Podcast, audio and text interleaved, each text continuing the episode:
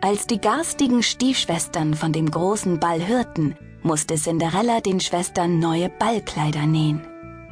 Cinderella dachte sich, wenn sie für die beiden ein Kleid näht, dann könnte sie ja auch gleich eines für sich selbst nähen. Die Stiefschwestern lachten aber nur, weil sie wussten, dass Cinderella niemals die Erlaubnis bekommen würde, zum Ball zu gehen.